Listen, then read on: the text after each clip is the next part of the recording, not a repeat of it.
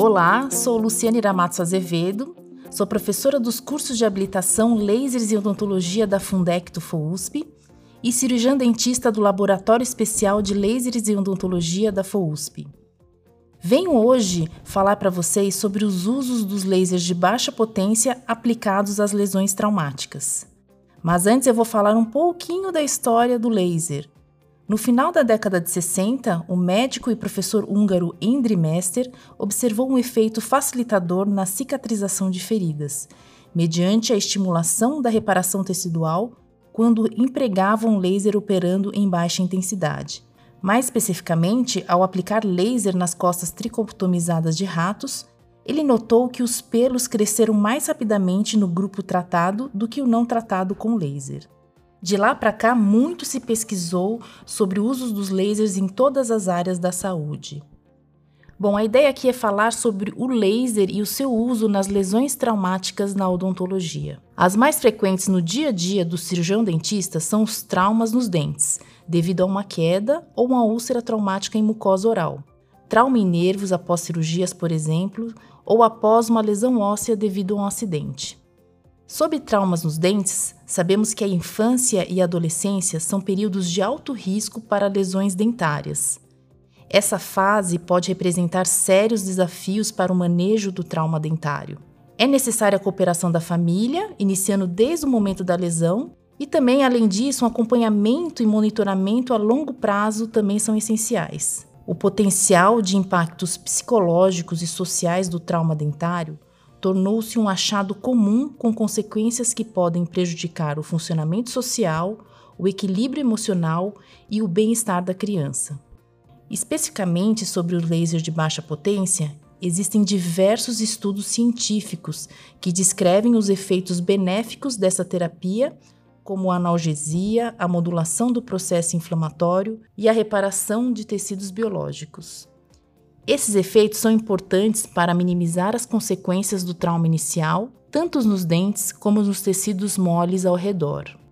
Por ser uma terapia não invasiva e indolor, é muito bem recebida pelos pacientes que se apresentam muito apreensivos e receosos. Até o presente momento, não há estudos clínicos na literatura que reportam os efeitos da terapia de fotobiomodulação com laser de baixa potência no manejo do trauma dental. Na Faculdade de Odontologia da Universidade de São Paulo, o Laboratório Especial de Lasers e Odontologia, o LELO, entre os vários estudos em andamento, está conduzindo uma pesquisa que utiliza a terapia de fotobiomodulação no tratamento das lesões dentárias traumáticas.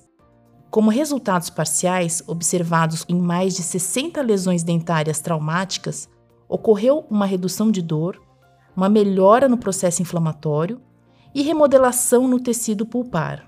Até o momento foram atendidos nesse estudo 56 pacientes. Após concluído, esse estudo randomizado, duplo cego e controlado será um marco científico importante, abrindo uma nova perspectiva de uso dessa tecnologia em lesões dentárias traumáticas. Esse estudo é o projeto de doutorado da aluna Flávia Monari Belmonte, com orientação da professora Patrícia Freitas. Outras indicações para o uso do laser de baixa potência são as úlceras traumáticas, fraturas ósseas e também no tecido nervoso. Este último podemos citar as parestesias, pois o laser atua nos processos metabólicos das células-alvo, produzindo efeitos biomoduladores que resultam na ocorrência de eventos celulares e vasculares, os quais interferem diretamente no processo de reparo. Tendo em vista essas inúmeras vantagens terapêuticas, é importante lembrar que os lasers de baixa potência oferecem aos pacientes maior bem-estar e tempo de recuperação reduzido, quando empregado com conhecimentos sólidos sobre os seus mecanismos de ação. Diversos fatores influenciam na eficácia dessa terapia, como os parâmetros relacionados à luz, que são comprimento de onda, energia, potência, tempo, a condição clínica e características individuais do paciente e também as características óticas do tecido-alvo. Somado a todas essas vantagens relatadas acima, a aplicabilidade, a versatilidade e as raras contraindicações contribuem ainda mais para que essa modalidade terapêutica seja utilizada nas mais diversas condições orais.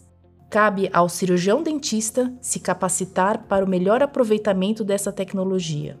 Os cursos de habilitação de laser em odontologia têm como objetivo habilitar os cirurgiões dentistas em relação à prática profissional da utilização dos lasers de baixa e alta potência de forma eficaz e segura, garantindo assim sua atuação dentro dos limites do campo profissional. Acompanhe esse podcast e outros no canal do Odonto Prev.